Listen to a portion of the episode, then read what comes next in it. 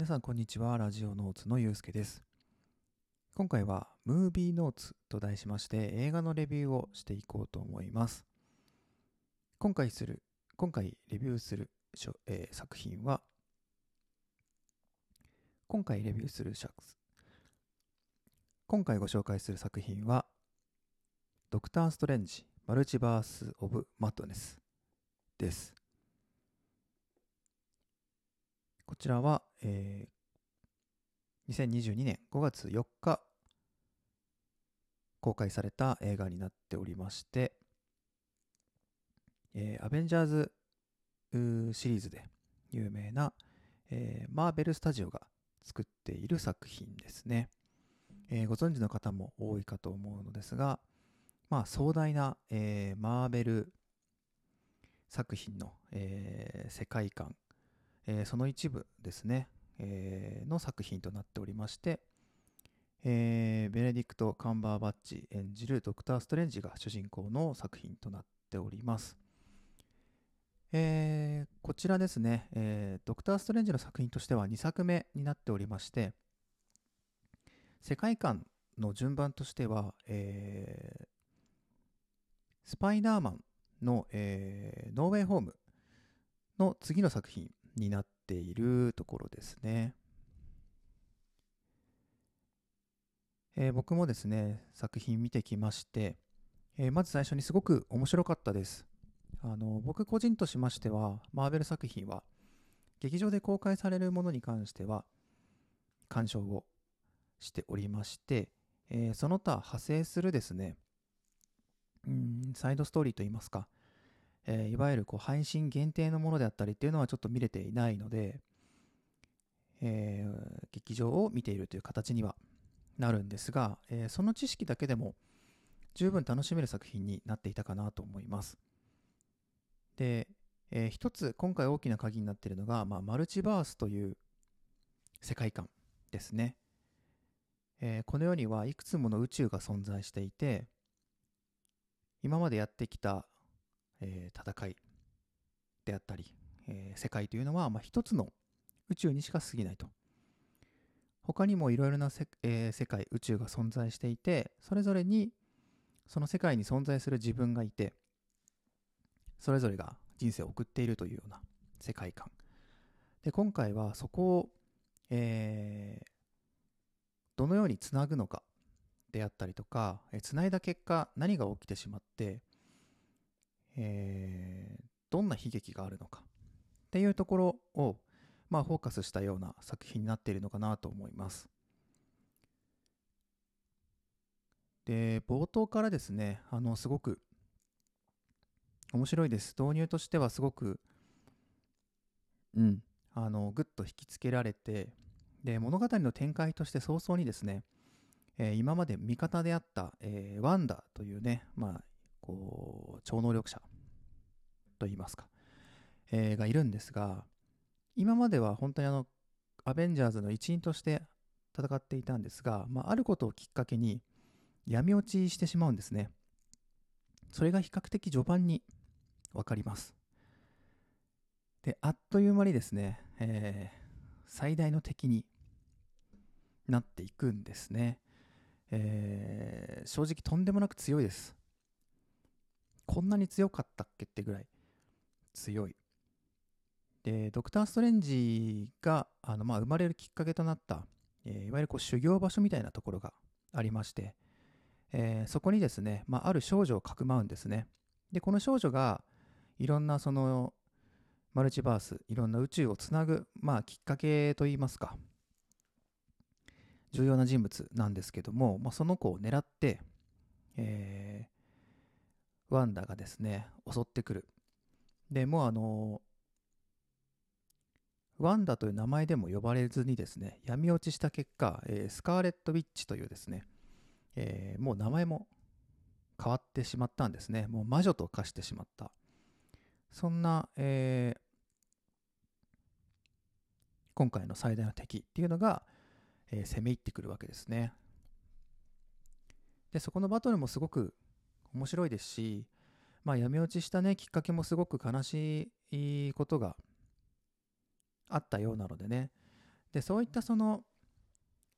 えーキャラの背景にある物語とかは、まあ、配信限定の方で語られていくので今回そういった細かい部分はあまり触れられてないのかなと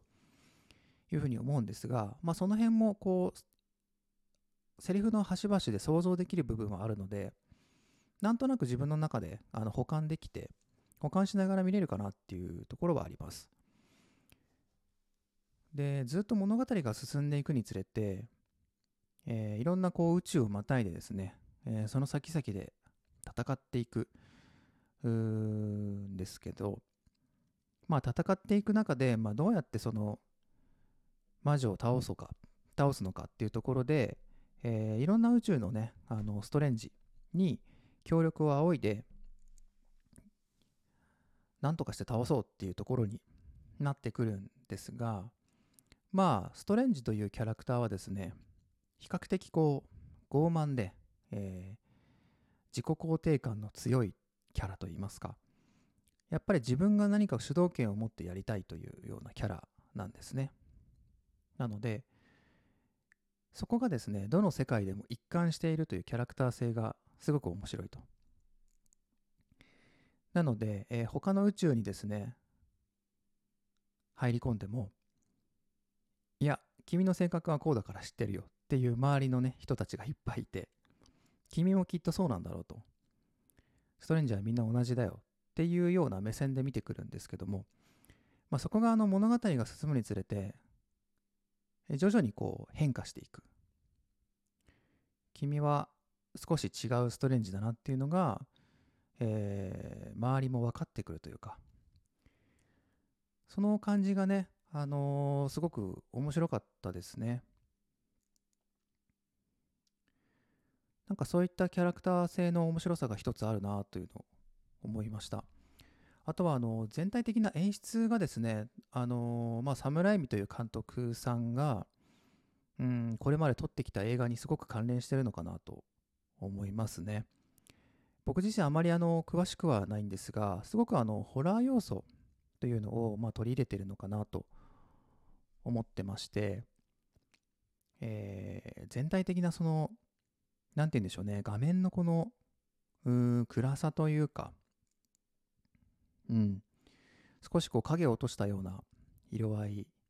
もそうですし、あとは音のこの、音で緊張感を表すような、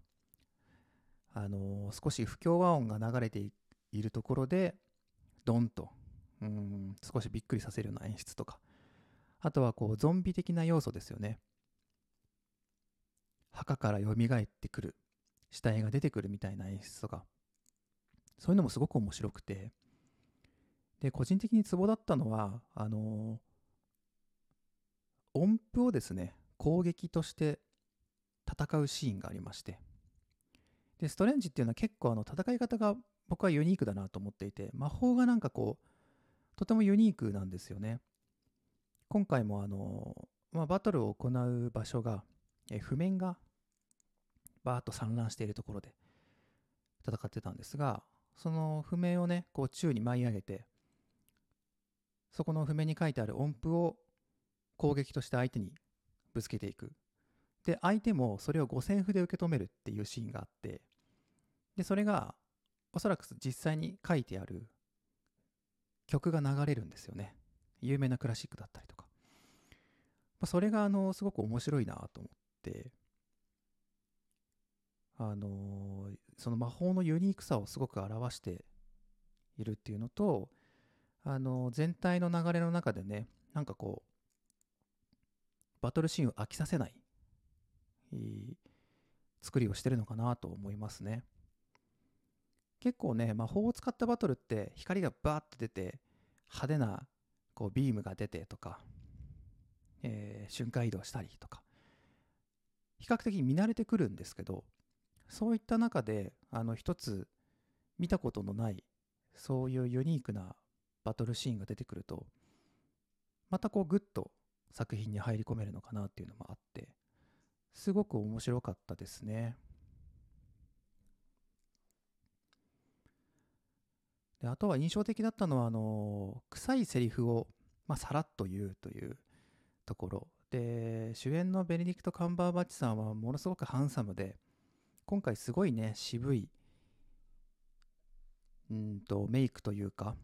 えー、もう顔もだいぶ渋くて、ダンディーなおじさまになっていたんですけど、そんな人がですね、さらっと、まあ、愛の言葉を、えー、ささやくと言いますか、伝えるわけですよね。で、すごくあの内容はすごい臭いんですよ、セリフとしては。えー、ちょっとまあ正確なセリフは忘れてしまったんですが、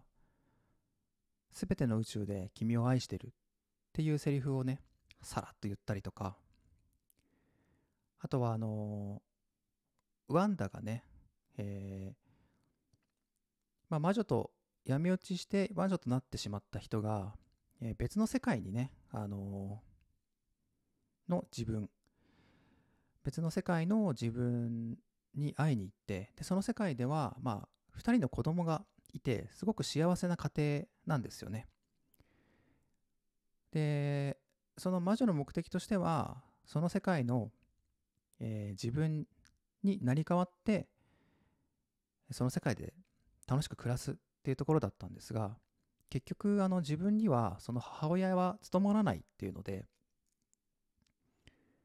心が折れるシーンがあるんですけどそのシーンの中でその向こうのね別世界の、まあ、母親であるワンダはその魔女に向かって「私が愛します」と。いうセリフを言うんですね。もうその一言でこう全てを語られてるなというか私の子供であって私あなたは私ではあるけどこの子供たちを愛するのは私の役目だとあなたではないっていうのをその一言でぐっと表していてでもちろん同じ人が演じてるんですよね。あの魔女とワンダと。同じ女優さんがね演じてるんですけど、まあ、そこの何て言うかパキッとした切り替えはすごいなっていうのを思いまして。その一言をねきっかけにちょっとこう崩れ落ちて、えー、まあ改心するというかあの最終的にはねこう自分を犠牲にして、まあ、物語を収めるっていうところにつながっていくんですけどなんかそういうこう端々で、えー、印象的なセリフっていうのもあって面白かったですねはい。なので、こう、全体的にあの監督さんの得意とするところと、あとはもともとマーベルっていう、えー、原作があって、今まで作り上げてきた世界観っていうのがすごくうまく融合していて、で、マルチバースという、まあ、いろんな宇宙をつなぐっていうところで、結構あの何でもありになりがちなところをうまくキャラクターを介してこうまとめたのかなっていうふうにはすごく思ったので面白かったです本当に。で今後ですねあのその世界観を使っていくのがすごく難しいんだろうなと思いますね。もう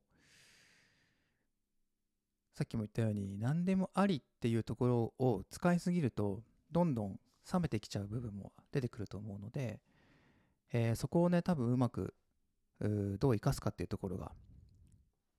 大事なポイントになってくるのかなと思うので、まあ、今後のマーベル作品もすごく期待したいなと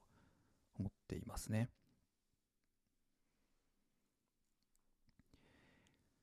えっと、マーベル世界はですね、すごく広くて、